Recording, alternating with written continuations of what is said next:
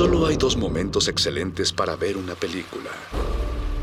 El primero fue hace 20 años, en su estreno. El segundo gran momento es hoy. De retinas.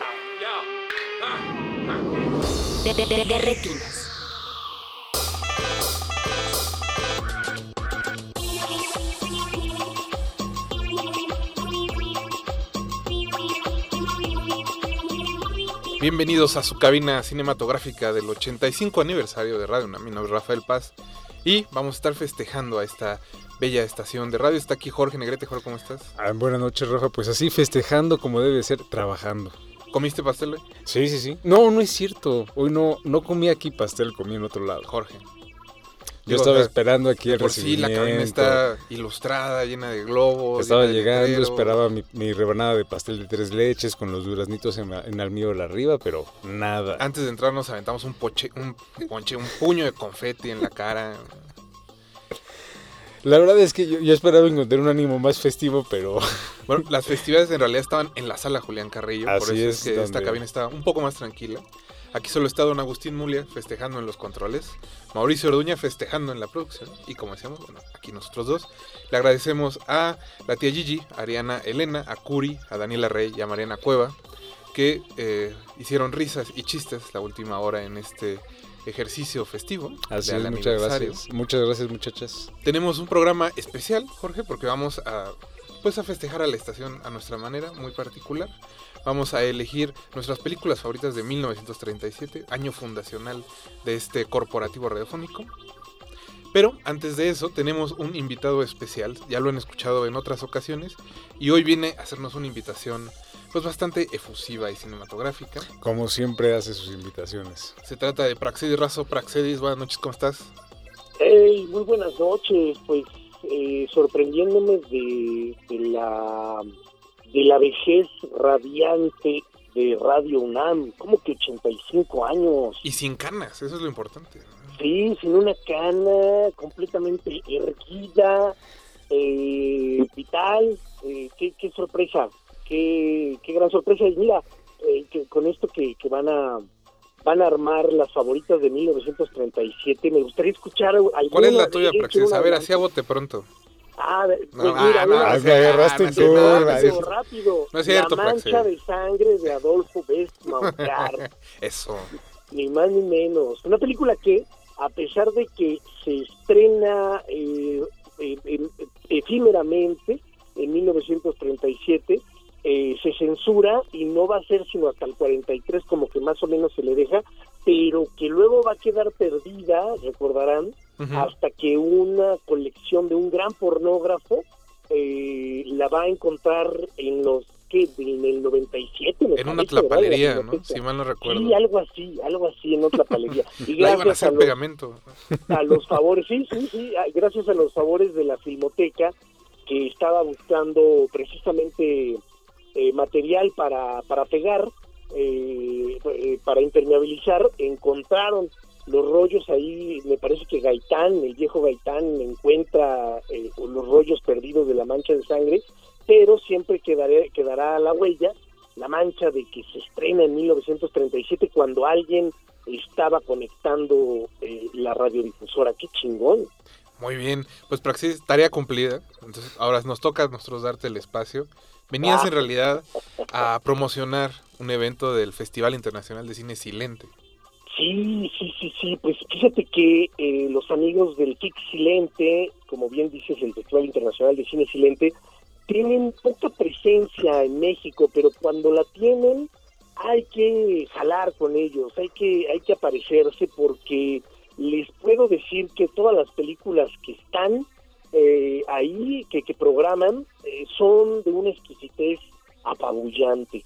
Eh, el FIC Silente se desarrolla desde hace ya si no mal tengo la nota, siete años eh, allá en Puebla, y de pronto trae sus chispas, de pronto trae sus cortometrajes, casi todo es cortometraje eh, acá a la ciudad, y ahora va a estar, y claro, vamos a estar, porque me pidieron que, eh, tengo el honor, me, me- me pidieron y, y con mucho gusto lo, lo haré, comentar la función del próximo sábado, sábado 18 de junio a las 5 de la tarde, allá en el Museo de la Ciudad de México, en José María Pino Suárez 30, en el Clauselito.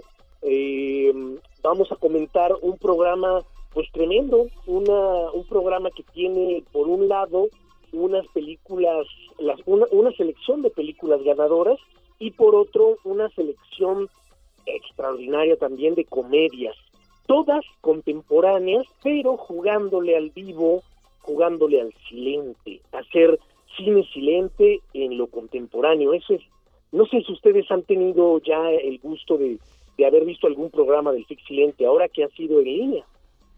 No, no tuvimos la oportunidad. Ay, qué, qué mal. Porque pues estábamos es esperando que fuera en vivo para acceder. Exacto, esta es su oportunidad. Sábado 18 de junio, Museo de la Ciudad, eh, selección eh, de cortometrajes, de pues más o menos será dos horas de pura felicidad silente allá en el Museo de la Ciudad de México para que lleven a quien más confianza le tengan. Hay que recordar que el cupo está limitado a 50 personas. Así Eso que lleguen cierto. a buena hora. Y la dirección del Museo de la Ciudad de México es en José María Pino Suárez, número 30, en la alcaldía Cuauhtémoc. Así que ya no hay rótulos, ¿no? Para que no se pierdan, o sea, para que, Así es, para que lleven cuidado, con tiempo el plan. Ya, ya nada más hay rótulos que, que, que dicen algo de la delegación, ¿no? Algo bueno, algo de la alcaldía. Es pues, fácil confundirse. Si no hay Pero rótulos, los si no hay rótulos, van en la dirección correcta, muchachos. Así es, así es, ya, es que ya casi llegan.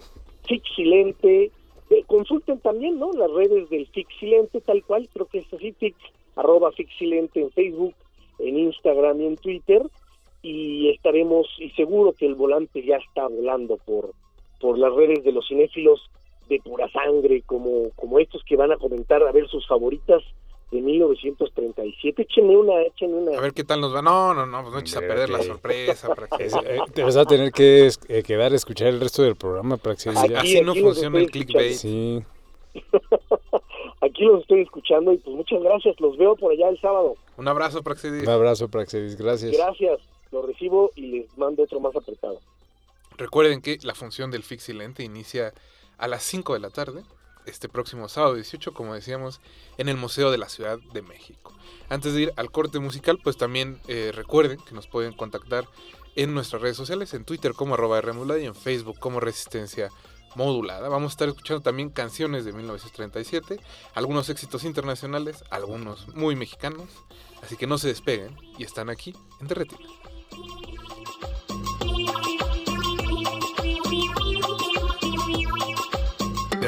De,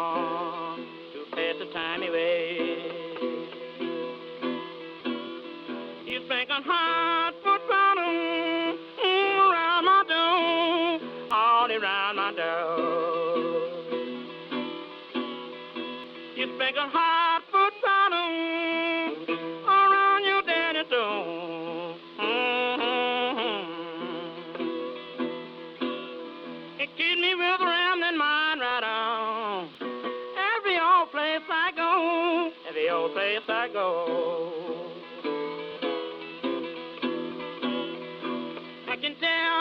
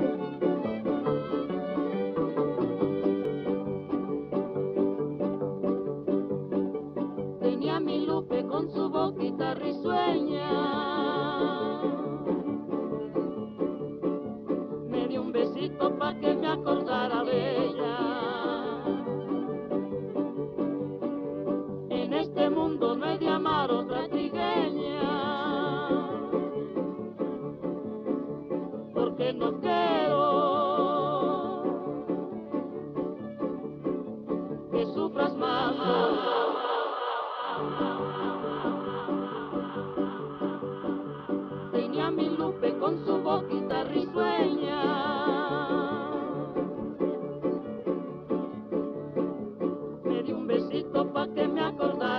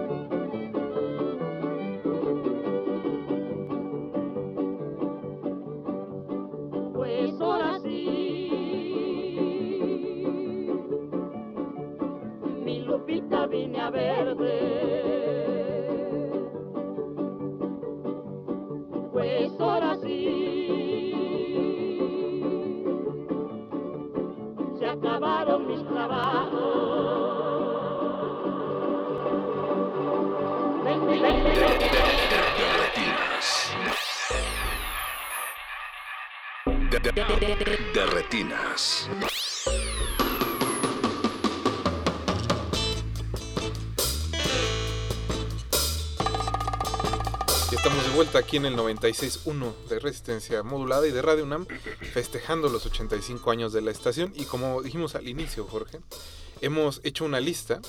Vamos a elegir nuestras películas favoritas de 1937, que no las mejores. Creo que el copy nos quedó un poco impreciso. Así Hay es. una gran diferencia. No, no, no, es que hay una, hay una diferencia sustancial entre las películas favoritas y las mejores películas. Porque Exacto. eso de las mejores es un término del que yo personalmente... este des- sí, no, no, Sí, yo sí. desconfío bastante. Es para otro foro. Exacto. Espero que lo hayan discutido en la Clasco. Pero este, Jorge, entonces hemos elegido cuatro categorías: drama, comedia, una de género, que por género decimos acción, película de terror, este, película de monstruos, lo que se les ocurra, y una película mexicana. Esas son las cuatro categorías. Vamos a tomar turnos. Eh, puedes empezar por la categoría que quieras. Si tú dices una película que está en mi lista, tengo que buscar otra película y viceversa. Y esas son básicamente las reglas. ¿Estás de acuerdo? Ok, no tenemos así como una rueda como la, como la rueda de la No, fortuna. pero conseguimos una moneda para echar un volado para saber quién empieza. Ok. No está aquí el interventor de, pues de ningún lado, en realidad. Pues nos puede ayudar ahí Don Agus para dar fe y legalidad como de la validez de este concurso. Pues si no va a haber el- venir el protector de las audiencias, creo que Don Agos sirve bastante bien. Eh, Procedo. ¿Qué eliges, Jorge? Águila o Sol. Este, Águila. Sol. ¿Estás de acuerdo? ¿Estamos de acuerdo? Damos fe. Ah, bueno, antes de iniciar, muchas gracias a Alex Muñoz que nos está escuchando, a Leslie Solís, a Gina Cobos, a Dianela Torres, a Karina Solórzano y a todos aquellos que estén del otro lado de las bocinas, ya lo estaba olvidando. Espero que Pablo Extinto ya esté conectado. No, no se ha manifestado, ¿eh? Pero igual, mm, si Pablo no se manifiesta, esperamos que cualquiera de las otras personas que mencionó Rafa, pues se manifiesten en redes sociales. Y Jorge, yo en realidad quería preguntarte un poco si este ¿Cómo elegiste tu lista? ¿Querías complacer a la gente de Letterboxd, a los anarcosindicalistas, a la socialdemocracia? No, pues realmente fue como pensando, justo como tú dijiste, en las películas favoritas. Debo decir que de entrada no recordaba muchas películas del año así, digamos, como eh, a primera mano. Eso sí, no, no como Praxis, que debo felicitarlo porque lo agarramos en curva, no le avisamos y tenía una respuesta lista. No, no, no, y, y lo tenía como bastante presente, entonces creo que es aún más meritorio. Pero eh, sí, justamente ya da- echándonos un clavado, eh, me pude dar cuenta que pues sí había como, o hubo más bien bastantes películas de mucho interés en 1937 y lo que pensé que al inicio sería como una tarea relativamente sencilla, después fue, se fue volviendo complicada a medida que iban surgiendo más y más títulos. Eso sí. Pero bueno, como me toca empezar y salió Sol, ¿no? siguiendo, digamos, como esa línea, quisiera iniciar con mi película mexicana. Eh, creo que el Praxis dejó la vara alta. Yo en la categoría de mexicana voy a elegir una película que se llama La Madrina del Diablo. La protagoniza Jorge Negrete. Claro. Es una película, diría como de aventuras. Es al mismo tiempo una comedia medio ranchera. ¿no? Eh, si no me equivoco, allá en el Rancho Grande es del 36. Ujú. Entonces es un, es un género, digamos, que acaba de nacer, que está entrando en ritmo. Aquí Jorge Negrete es un hacendado un poco pobre, que está enamorado de la hija del hacendado rico del pueblo. No me digas. Tiene un hermano bastante disipado, pero al que quiere mucho. Y pues todo se complica porque el hacendado no quiere que Jorge Negrete se case con su hija. No me digas. Y pues por disipado, Mauricio, porque acaba de preguntar el director, es un borrachal, es mujeriego, básicamente. No Que en el digas. 37 era una actitud bastante escandalosa. Al parecer.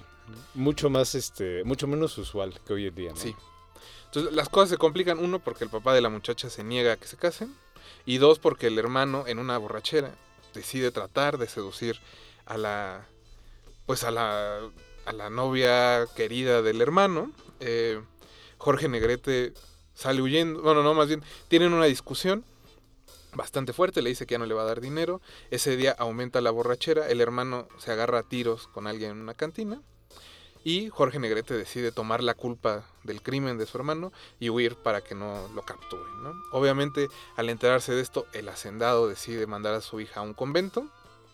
Y Jorge Negrete, huyendo, se convierte en un bandido al estilo de Robin Hood, que le roba a los malos para darle a los malos y a los ricos para darle a los pobres. Entonces se vuelve el diablo. Y pues ahí es un es un asunto donde se empieza a ganar, digamos, como suficiente buena estima del pueblo, al grado de que llega al convento de monjas el chisme de que hay un bandido llamado el Diablo y pues la que era antes su amante, bueno, no su amante, su novia, su amor platónico, decide, más bien es la que entre todas las monjas siempre habla bien del Diablo, a pesar de que se lo apoden el Diablo y están en un convento, y todas las demás monjas la apodan la madrina del Diablo, precisamente, me parece un título maravilloso. Es... eh, Oye, 1937 fue un año para buenos títulos en películas mexicanas. había La buen ingenio, fíjate, sí, sí, sí. No, ahora creo que falla un poco más. Bueno, ¿qué podemos decir? 85 años después y la verdad es que aprendimos muy poco. Eso sí. Y bueno, básicamente la película es eso. La dirige Ramón Peón. Obviamente la trama, ¿no? Se va ahí este, torciendo, torciendo, torciendo. Hay muchos números musicales, como dicta la comedia ranchera. Se intercambian un par de números musicales por eh, eh, escenas de acción. En una, Jorge Negrete, Totocayo, asalta una carroza. Y en la segunda, bueno, ya es el final en que deciden, ¿no? Eh, entre ir a rescatar a la muchacha y se enfrentan con un grupo de militares. Al final, como buena película mexicana, es un tragedión. A pesar de que sea de 1937, tampoco les quiero echar a perder, digamos, como la... Pues la película, la sorpresa, porque está llena de sorpresas esta película. El guion da giros a cada 15 minutos más o menos, imagino que estaban contados. Y esa es mi elección de esta noche, Jorge. Bueno, pues la verdad es que ya con... Dice una trama como bastante... Una sinopsis bastante detallada como de la película. Yo no venía tan preparado como para, para eso. No, no, no, pero a ver, ¿qué, primero, ¿qué categoría vas a elegir? No, no, no, justo como siguiendo el, el camino que ya elegiste, que es como de hablar de una película mexicana. Eh, digo que también vale la pena mencionar que justo eh, el acceso a películas mexicanas ya de estos años es particularmente difícil. Pero eh, recuerdo que en 2018, 2018, 2019, no recuerdo bien, eh, el Festival Internacional de Cine de Morelia proyectó este, una película de Adela Sequeiro, La mujer de nadie. Otro gran título, justo de ese mismo año. Y em, justo como aprovechando este auge que ha habido recientemente, en los años recientes de visibilizar la obra de cineastas eh, mexicanas, como obviamente Adela Sequeiro, este, Matilde Landeta, entre varias otras, em, ha habido como un esfuerzo justamente por parte de eh, la Filmoteca de la UNAM, la Cineteca Nacional, para rescatar justamente como estas películas y que tengan mayor visibilidad. Eh, y bueno, obviamente en su momento se presentó a La Mujer de Nadie eh, en el Festival Internacional de Cine de Morelia. Y pues realmente es una película... em, yo recuerdo que en su momento me pareció como bastante... Bastante candorosa. Porque sabes que me gusta usar esa palabra. Entonces, Es una bonita palabra. es una palabra bonita porque es la historia como de una... Es un trío de bohemios que este, son amigos. No recuerdo exactamente qué era lo que hacía cada uno. Creo que eran este... Uno era músico, creo que otro era poeta. Y no recuerdo cuál era como el la disciplina como del otro, a ver si alguien ahí en la audiencia me puede como recordar porque la vi hace bastante tiempo y no es una película que se pueda ver en este, plataformas como digitales, hasta donde tengo entendido. Y bueno, el caso es que estos eh, tres bohemios rescatan a una chica que se llama Ana María, que es interpretada por Sandra Sequeiro. Em, y esta chica huye de los maltratos, como de su, de su padrastro. La película está ubicada como este, a finales del siglo, del siglo XIX, si mal no recuerdo. Como está muy, muy contagiada como de este ánimo eh, como romántico, eh, que se nota mucho obviamente como en, en la cuestión de vestuario, en la cuestión de fotografía. Hay eh, muchas cosas que, por ejemplo, son eh, como muy reminiscentes justo como del cine mexicano ya eh, de una vena mucho más literaria, como este, esta película de Historia de un Gran Amor de Julio Bracho, que es como del 42. Y em, obviamente pues ya ella empieza a tener como, este, pues ya sabes, eh, coqueteos con los tres bohemios, a quienes considera como sus héroes, sus amigos. Y pues obviamente cuando empieza ya a haber un vínculo como mucho más cercano con uno de los tres, es cuando empiezan a surgir como pues ciertas envidias, ciertos problemas y la película empieza a partir de ahí como a, Agarra a ritmo. tomar- a agarrar ritmo, ¿no?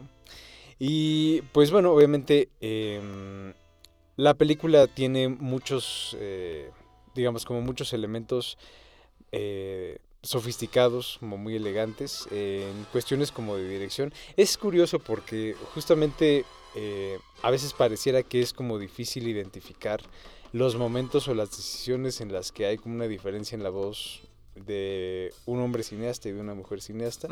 Pero creo que justamente con el, algo que recuerdo de la película en el tratamiento de la, de la relación entre, las, entre la mujer y los tres hombres era que no nunca se explotaba como abiertamente este papel como de víctima o este papel como digamos eh, que la mujer no estaba en una posición como necesariamente sumisa sino que había como un rol mucho más activo. Aún si obviamente como el tono de la película y este su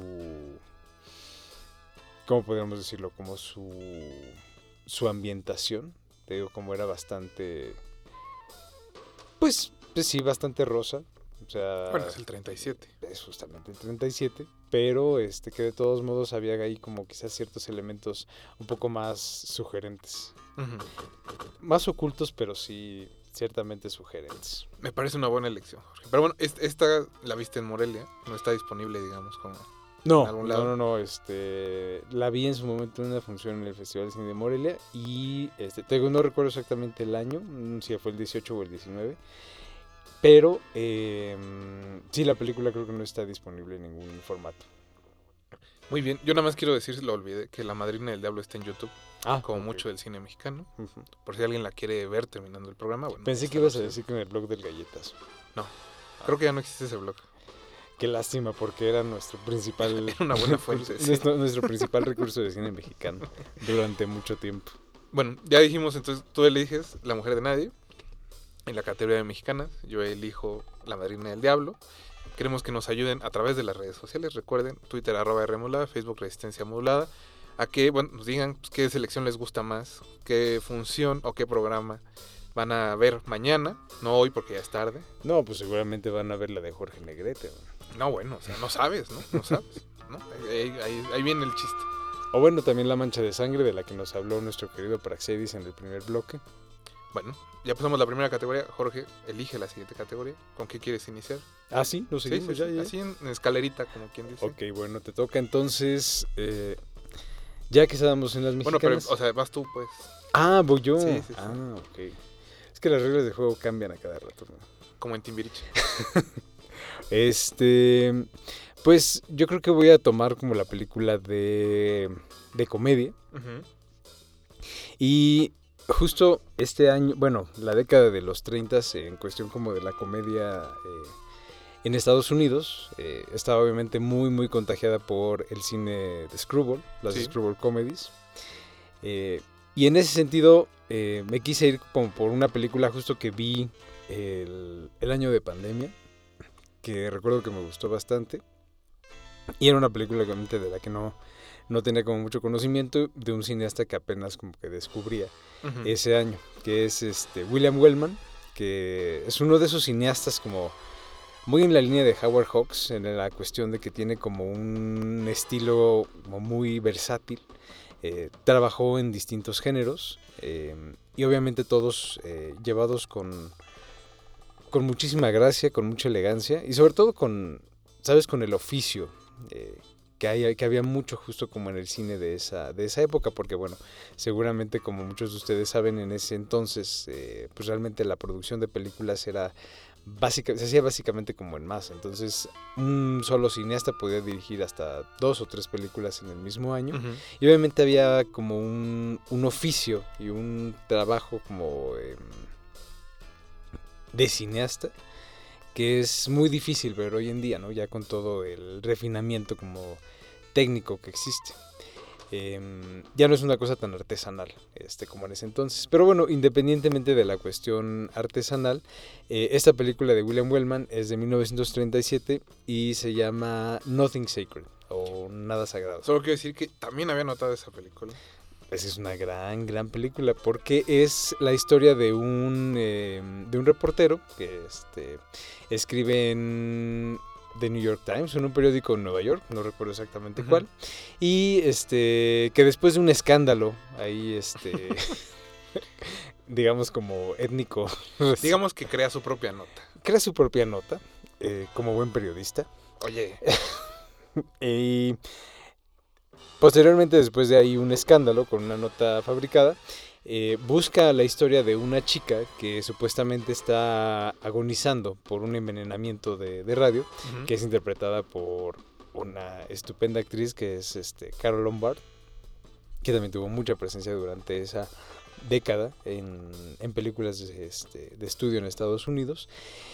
Y em, pues obviamente va a su pueblo, un pueblo ficticio en el que ella, en el que ella vive. Y este, la historia resulta tan inspiradora para todos los lectores que pues obviamente deciden llevársela a Nueva York, eh, darle al ojo en un hotel de cuatro estrellas.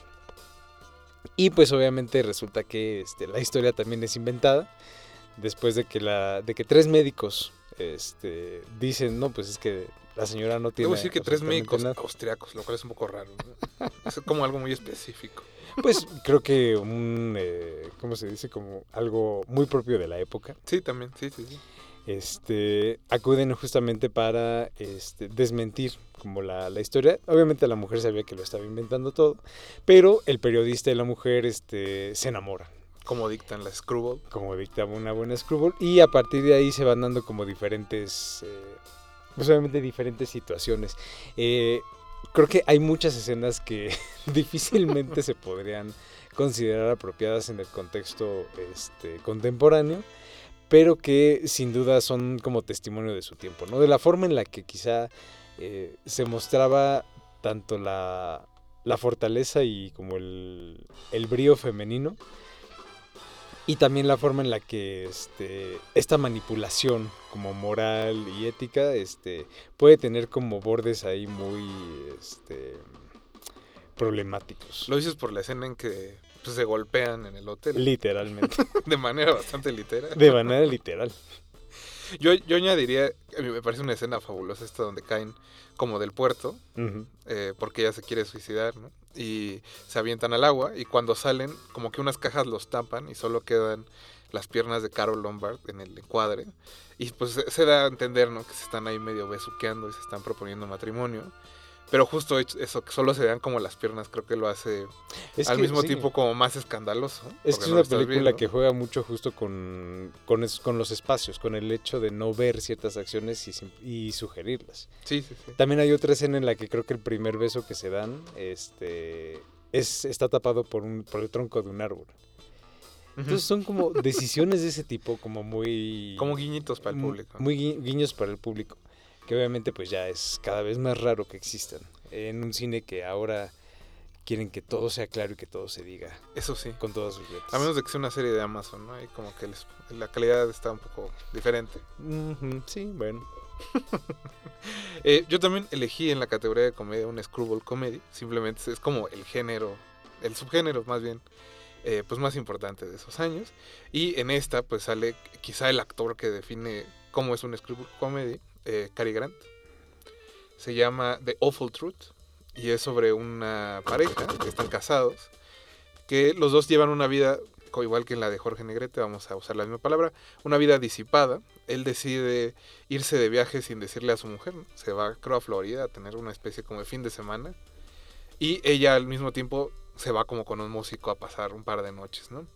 También es una película como en todas las Screwball donde se va a entender que pasan, se da a entender que pasan más cosas eh, picantes de las que se ven a cuadro. Y pues después de ese par de noches y del viaje de él, eh, pues se dan cuenta de que se están engañando mutuamente, deciden divorciarse y el resto de la película es como esta, estas dos personas se empiezan a dar celos una a la otra, ¿no? Ella, por medio de un eh, magnate tejano, un petrolero obviamente, que es un... Pues no, no sé cómo describirlo, es un hombre como extremadamente recto, como muy correcto, que en cuanto la ve se enamora de ella. Y eh, pues él a través de una cantante como de cabaret, que la esposa considera bastante vulgar y, y, este, escandalosa en su vestir. Y pues la película es este ir y venir, ¿no? Entre cómo luchan por darse celos y darse cuenta de que están verdaderamente enamorados. La dirige uno de los, pues, ¿qué dirías, Jorge? Uno de los titanes del género, Leo Macari. Grande. El Leo, Leo Macari, que justamente eh, sí se consagró mucho en el género de la, de la comedia. Y justo ahorita que hablábamos de Wellman y la forma en la que juega con los espacios, me vino a la mente justo otra película de Leo Macari con Cary Grant, que ya es mucho después, creo que del Ujú. 57, que es An Affair to Remember, que justo una escena La evolución de de, un esto beso. justo, ¿no? Sí, eh, un- la escena de un beso, del primer beso entre los dos protagonistas, no se ve a cuadro. Simplemente se sugiere, pero está la acción, pero está obviamente cubierta por otra cosa. Entonces, justo como... eh, y sobre todo Macari en películas como The Awful Truth, eh, de alguna u otra forma van sentando como ciertos ciertos principios, pero obviamente sin pensar como de forma eh, de forma teórica o diga o quizás como de forma este, sistematizada sobre un sobre cómo trabajar o desarrollar como un género, cosa que pasa mucho hoy en día que hay demasiado como demasiado trabajo en el previo y muy poco como en el momento quizá como de filmar o muy poco en el momento quizá como de, de pensar cómo se van a cómo se van a cubrir ciertas escenas ¿no? una interacción con el con el espacio que creo que es muy es muy evidente que existe una, una relación como mucho más fluida y mucho más natural No, y que y- le, y que le es, es benéfica para el ritmo de las películas No, y que creo que se complementa perfectamente con este timing cómico que tenía Cary Grant, porque a pesar de que era un hombre muy atractivo para su época, ¿no? Era como el galán de, de esos años, eh, era capaz como de hacer pues, cosas muy similares, por ejemplo, a como Buster Keaton. Quizá no, no tenía esa como calidad corporal, por decirlo de algún modo, pero sí tenía un gran eh, timing cómico con su cuerpo y cómo debe ser. Ahí hay una escena con el vestido de ella, por ejemplo, que creo que es bastante eh, chistosa. en general es una película bastante chistosa, solo quiero agregar que Creo Eh, que la cosa con Cary Grant es que era un Buster Keaton defectuoso. Todo le salía mal. porque era guapo, Porque era guapo. eso estás tratando de decir. todo le salía mal. O sea, que todas estas destrezas físicas que, que tenía, pues realmente recaían en el hecho de que Cary Grant era torpe. Sí. O más bien que, que yo creo que la gente no esperaba que fuera torpe precisamente Exacto. porque era guapo, ¿no? Era guapo y atlético y tenía como porte. Decían, claro, ¿cómo podía ser así? Sí. Sí. Tienes toda la razón. en eso. Por Solo eso quiero añadir, digamos, para terminar el comentario, que yo vi esta película porque aparece en el libro Movie of the Week de Peter Bogdanovich. Ah, es otro, otro proyecto que estuviste haciendo. Ahí voy meses. todavía, ahí vamos, ahí vamos parejo en el año. Este, esta es la recomendación para el 14 de febrero. y es una buena recomendación, debo de decirlo. Maliciosa, Entonces, eh, bastante maliciosa, ¿no? Si pueden, pues busquen The Awful Truth. Y pues nosotros vamos a seguir aquí en el programa. Ya dijimos dos categorías. Ahorita las repasamos. Le mandamos un saludo a Giraite.arco que nos está escuchando. Y a Dianela Torres. Vamos a ir Un abrazo. a un corte musical. Ah, bueno, eso sí, ya se me había olvidado. En el primer bloque escuchamos Hellhound on My Trail de Robert Johnson y luego Lupita del Mariachi Vargas de Tecatitlán y seguimos con Good Morning Little Schoolgirl de Sonny Boy Williamson. No se despeguen, regresamos.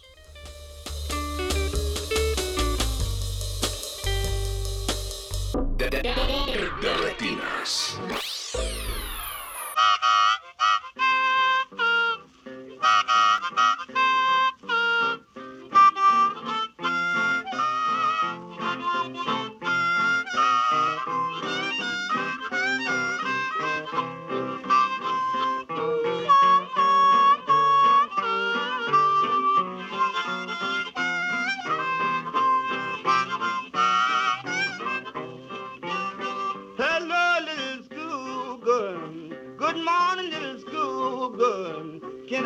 Go home? with you? Can I go home with you? Now you can tell your mother and your father that sonny boy's a little schoolboy. I woke up this morning. I woke up this morning. Lord, I couldn't make me. Lord, I couldn't make me.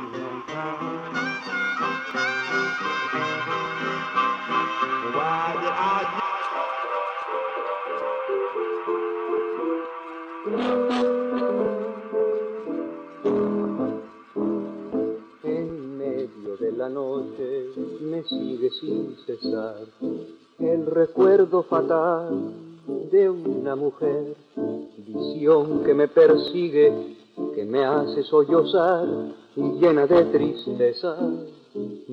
Querer, los besos de la luna no llegan hasta mí, se muere de pesar mi corazón y va a la serenata recordando el bulín y yo solo recuerdo su traición. De su amor nada ya me ha quedado, todo el fuego de sus besos se apagó su querer sepultado. Muito obrigado.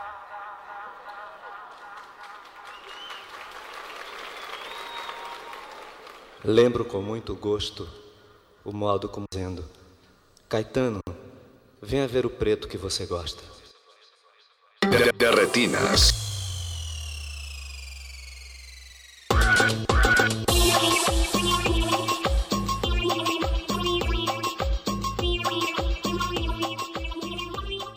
Estamos de vuelta aquí en De Retinas. Estamos eligiendo nuestras películas favoritas de 1937. Está aquí Jorge Negrete.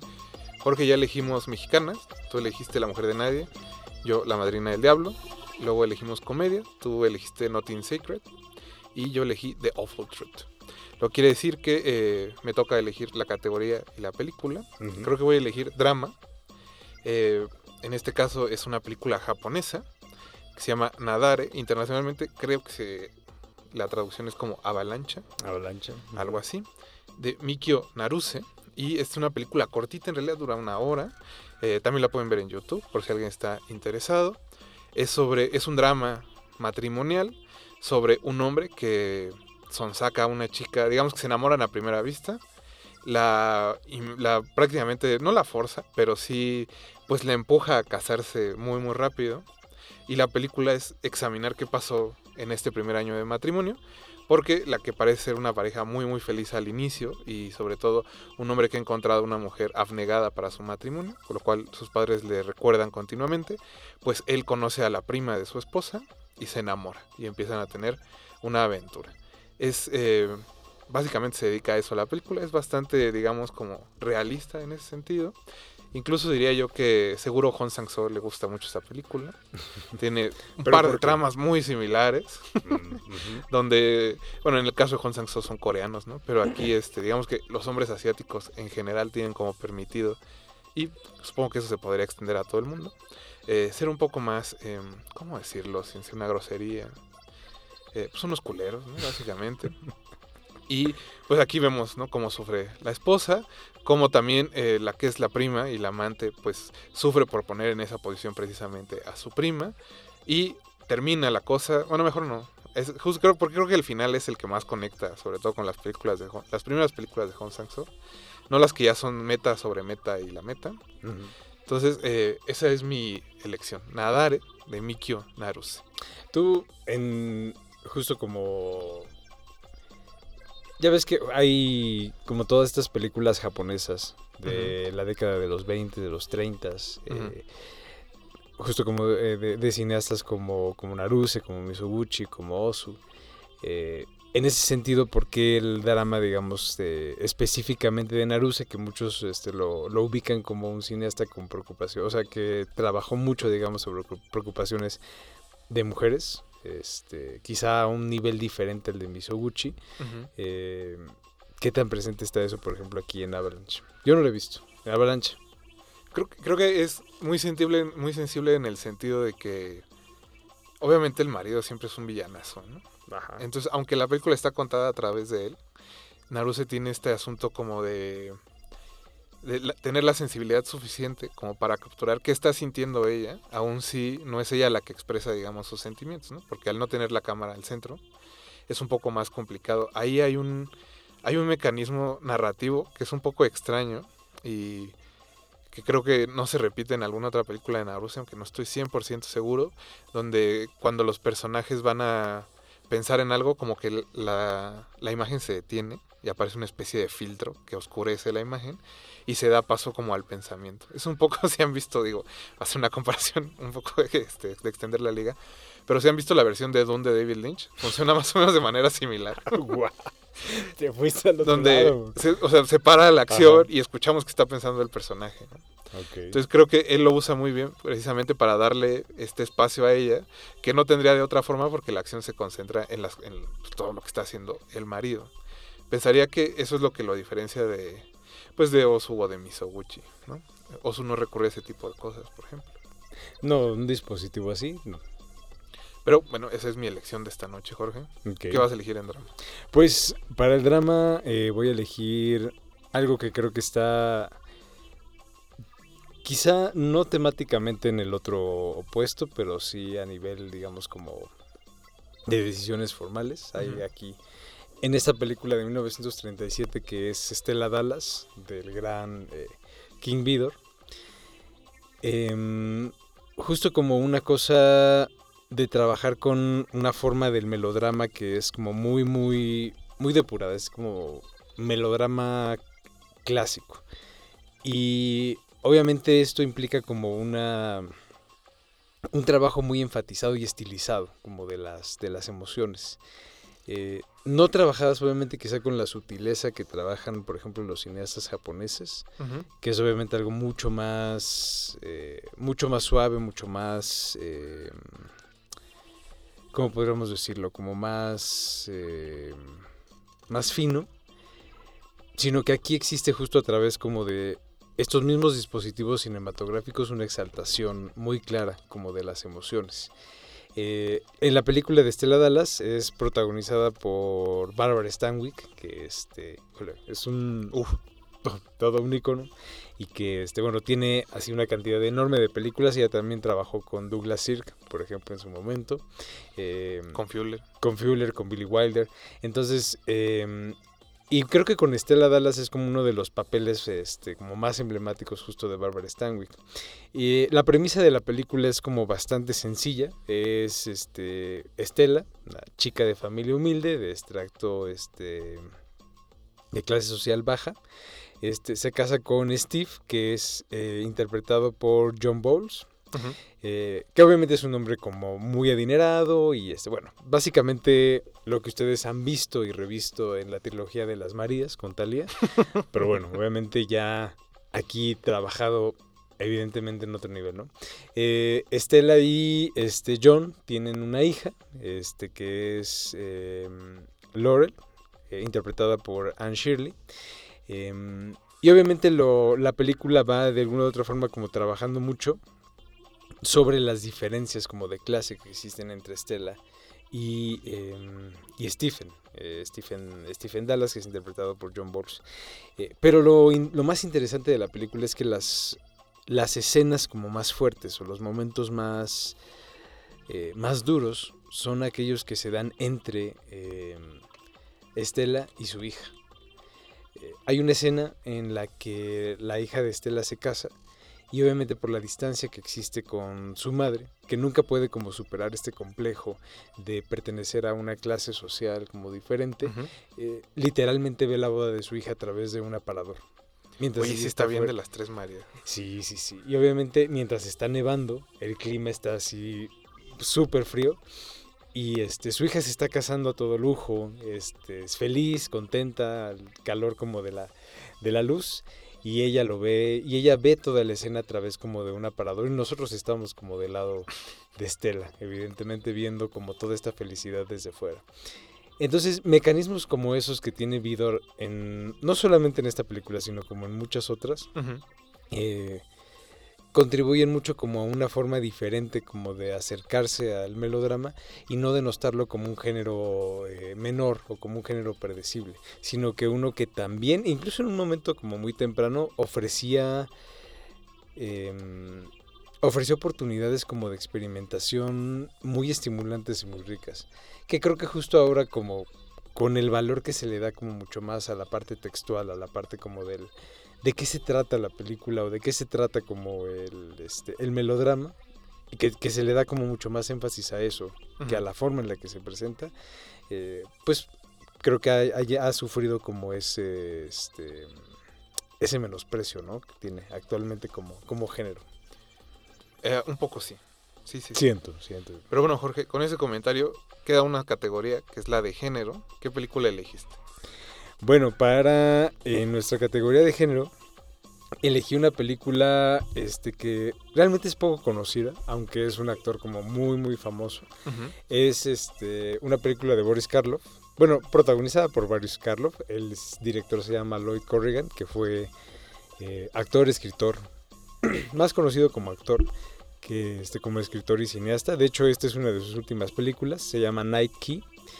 Eh, y justo es una película rara porque es una de esas películas en las que Boris Karloff no es un villano, ni es, un, no es un monstruo, sino que es un hombre que justamente es, eh, digamos, como forzado por la mafia para este, actuar en su beneficio.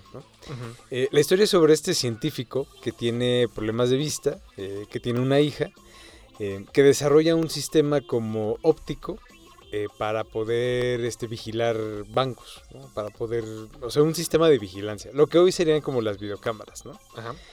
Esto, los sistemas remotos de, vigilancia. Pero obviamente estamos hablando de 1937. Eh, para ese entonces el concepto era como bastante este, novedoso. bastante novedoso, como algo eh, que en ese sentido, digamos, como que pone la película en una cosa como de ciencia ficción, ¿no? Este, hay ahí como unas escenas que juegan con la parte como de este ¿cómo se dice? Eran como eh, fotos, fotosensores o una cosa así. Em, que, obviamente es como parte de los atractivos como de, la película, ¿no? Además de la presencia de, de, Karloff, que justo interpreta a un hombre como straightforward, muy, este, muy común y corriente, con bastante aplomo, ¿no? Y justo creo que era una de esas pocas oportunidades que tuvo Karloff de, salirse un poco como del, encasillamiento, ¿no? Al que este, siempre estuvo como sometido.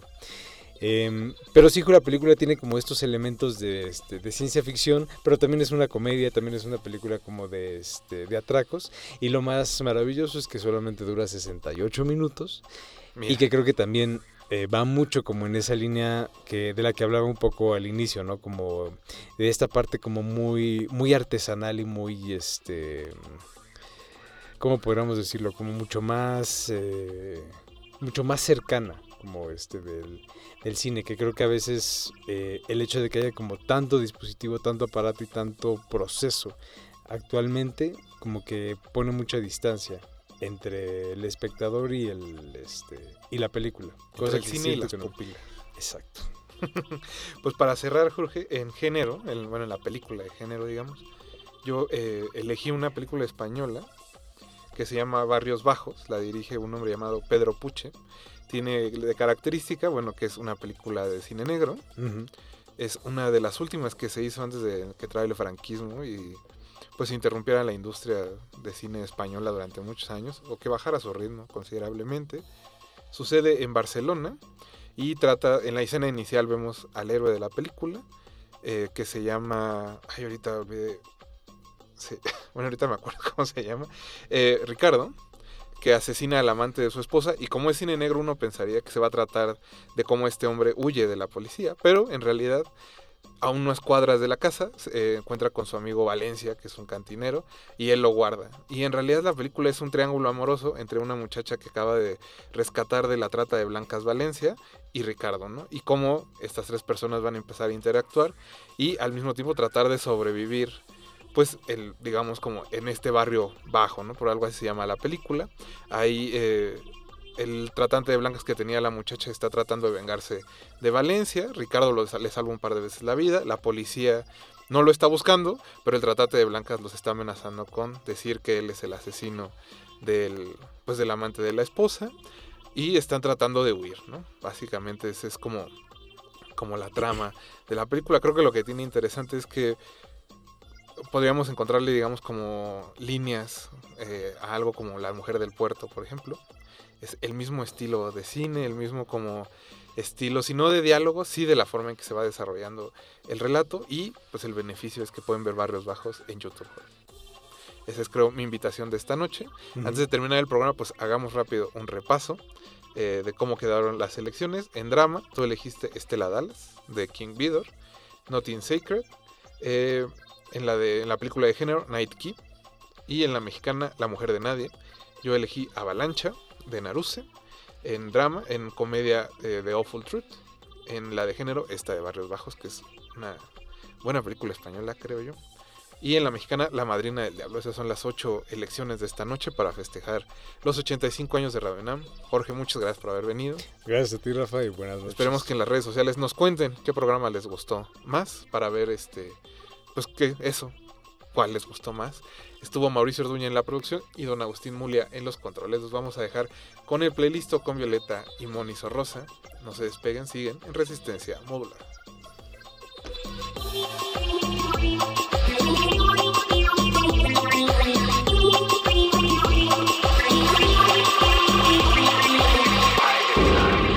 Antes de continuar tu camino, recuerda, no hay películas sin defectos. Si los buscas, te convertirás en crítico de cine. De retinas.